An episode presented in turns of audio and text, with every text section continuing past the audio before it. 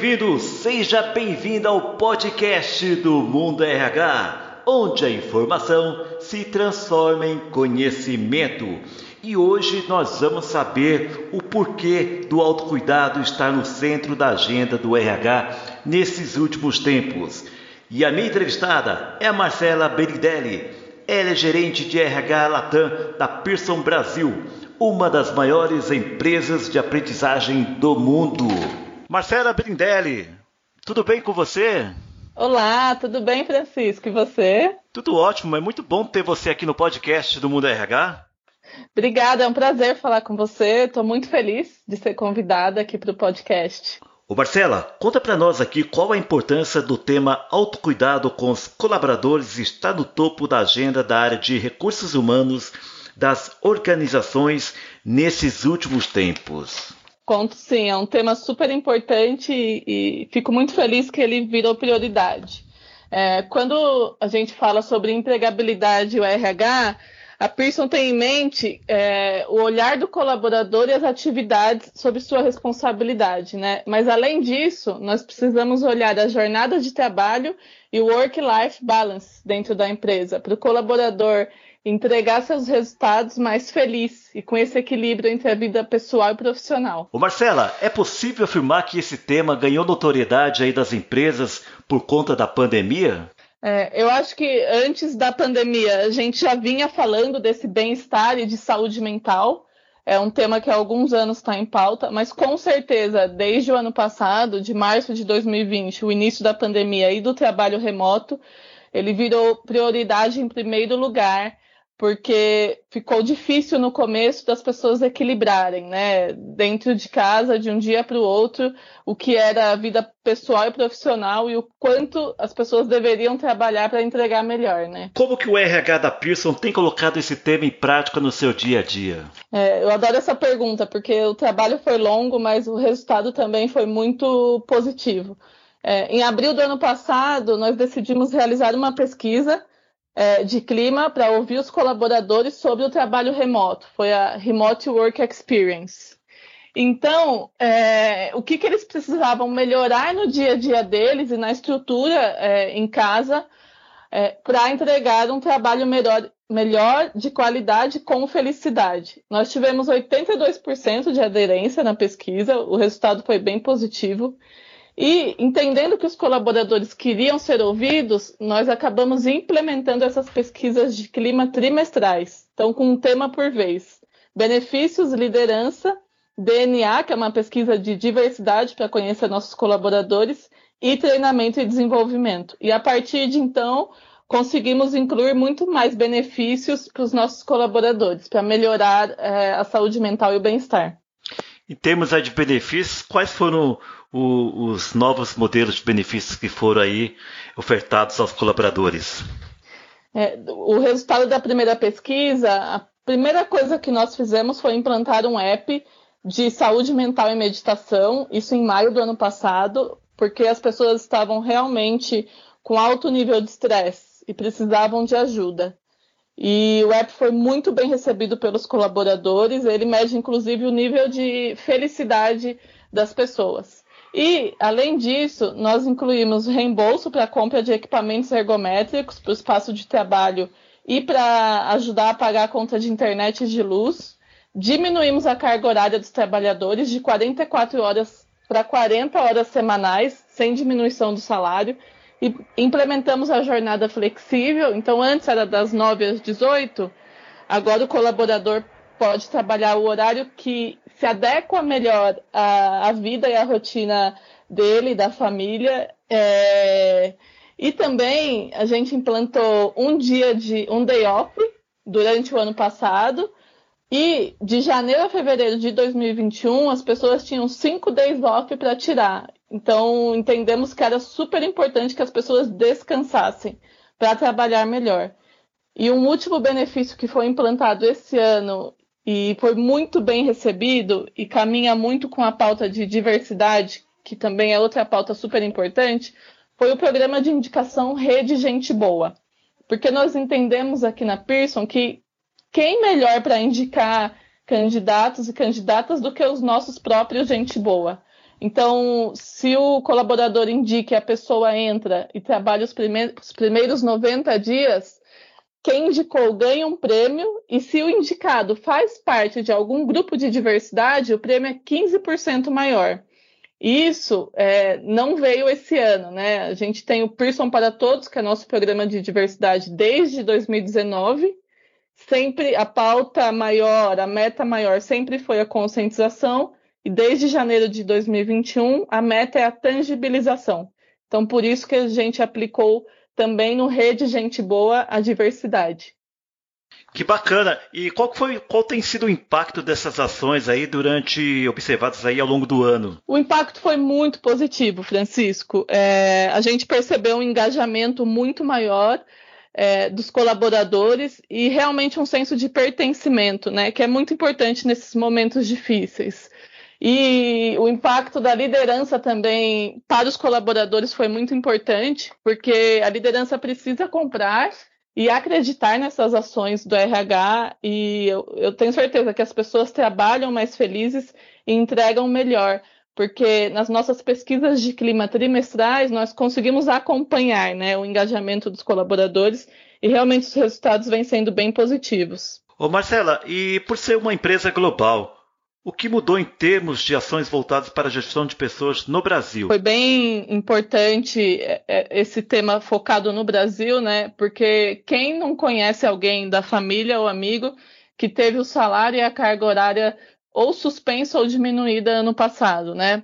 É uma das ações é, durante a pandemia. A Pearson globalmente decidiu não fazer parte de nenhuma ação do governo de suspensão é, de salário ou de pessoas e isso gerou um impacto muito positivo aqui para o nosso colaborador brasileiro, né? Porque eles realmente sentiram que poderiam ter essa estabilidade durante esse momento. Foi muito importante. Então, é, 100% dos nossos colaboradores é, continuaram com seus empregos e com seus salários 100%. A gente também decidiu agir com muita transparência e um foco muito grande na comunicação e desde março do ano passado temos townhouse mensais com toda a liderança falando da estratégia, das últimas ações e do futuro. Então o colaborador realmente sente que a liderança está perto que é muito importante, né, nesses momentos. Marcela, e quais são as ferramentas hoje que o mercado dispõe aí para ajudar as empresas com soluções focadas no autocuidado dos seus colaboradores? Tem muitas ferramentas, né, que o mercado dispõe hoje. É, a gente acabou de implantar aqui também, que é uma ferramenta que muitas empresas vêm implantando, o EAP, Employee Assistance Program, que é um trabalho ele não é prevenção, mas ele é de ajuda, né? Então, se o colaborador ele sente a necessidade de falar com alguém, de algum atendimento psicológico, algum atendimento financeiro para auxílio, nós temos um número e um site, o colaborador pode entrar e buscar atendimento na hora, 24 horas, no idioma local. Então, esse é um dos pontos que as empresas vêm colocando e o mercado é, tem disponível, assim como os apps de meditação e de saúde mental. Tem também aulas né, online, que muitas aulas online de atividade física mesmo, é, que muitas empresas vêm colocando para os colaboradores, e isso ajuda muito a realmente equilibrar a, as horas de trabalho com, com hobby, com é, descanso, né, com fazer outras coisas diferentes do trabalho, que a gente passa tanto tempo aqui na tela. A gente sabe que a Pearson Brasil é uma das maiores empresas de aprendizagem do mundo. Eu gostaria que você contasse um pouco da atividade é, do dia a dia da Pearson, como que vocês buscam oferecer soluções aí ao mercado. Ah, legal. É, a Pearson Brasil é uma empresa de educação é, nós temos aqui nossas franquias de idiomas, né? Hoje a Pearson Brasil tem por volta de 600 colaboradores que olham muito para algumas linhas de negócio, então inglês, corporate, é, assessments, que é a linha de negócio da Clinical. E é muito gostoso trabalhar na, na Pearson, assim, é uma empresa que realmente o, os valores saem da parede estão no nosso dia a dia Um ponto muito interessante que a gente construiu ano passado e que acabou sendo Pearson Latam foi o nosso EVP, Employee Value Proposition, que nós pudemos mapear qual que eram os valores do nosso colaborador e da companhia, né? Onde gostaríamos de chegar pensando na visão do colaborador.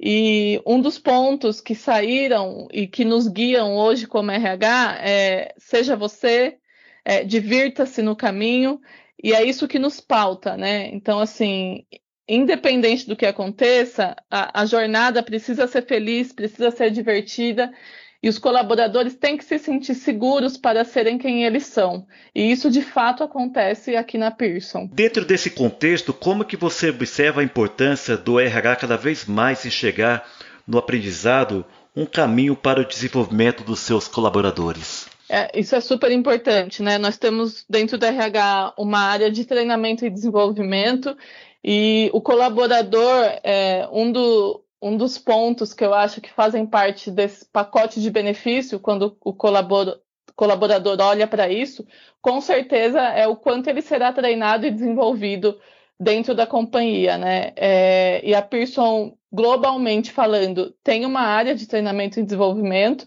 e aqui Brasil também. Nós temos treinamentos voltados ou para cargos ou para necessidades específicas de cada área, que aí os gestores da área procuram RH e juntos nós definimos qual que é o melhor treinamento para atender esse colaborador. Ou, quando falamos de cargo, nós temos treinamentos específicos para liderança, para gestão de pessoas, para tratar desse mundo inovador e disruptivo que vem acontecendo há bastante tempo. Então, depende muito da necessidade do momento, seja do cargo ou seja da área. O Marcelo, e o que você diria para as empresas que estão querendo trazer o autocuidado corporativo para a sua agenda principal? Por onde começar? É, gostei da sua pergunta. É, eu acho que a primeira ação que o RH tem que fazer é estar aberto e disposto a ouvir o colaborador. Sim, o que de fato o meu colaborador precisa e o que, que ele está sentindo.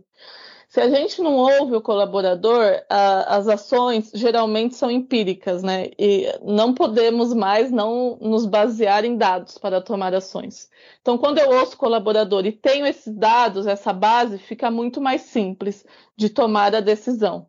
Depois que eu analiso esses resultados que eu coletei e, e decido ser transparente, o que, que eu posso ou não fazer como empresa? Como eu citei o EVP, é, eu acho que ele um, teve um papel fundamental na Pearson e pode ajudar muito o RH a entender qual caminho ele deve seguir, porque os valores são claros e são alinhados aos colaboradores. É, então, eu acho que esse tripé inicial faz muito sentido para o RH e ajuda muito a tomar a decisão de focar na saúde mental e no autocuidado corporativo. EVP, escuta ativa e um plano de ação, sempre com foco no Employee Experience. Muito bem, eu conversei aqui com a Marcela Brindelli, ela é gerente de RH Latam da Pearson Brasil, uma das maiores empresas de aprendizagem aí do mundo. Marcela, muito obrigado pela sua participação aqui no podcast do Mundo RH. Muito obrigada, Francisco. Foi um prazer falar com você. Nós é que estamos muito felizes, viu? Que bom, estou à disposição. É isso aí! Esse foi mais um episódio do podcast do Mundo RH. Muito obrigado pela sua atenção e até mais!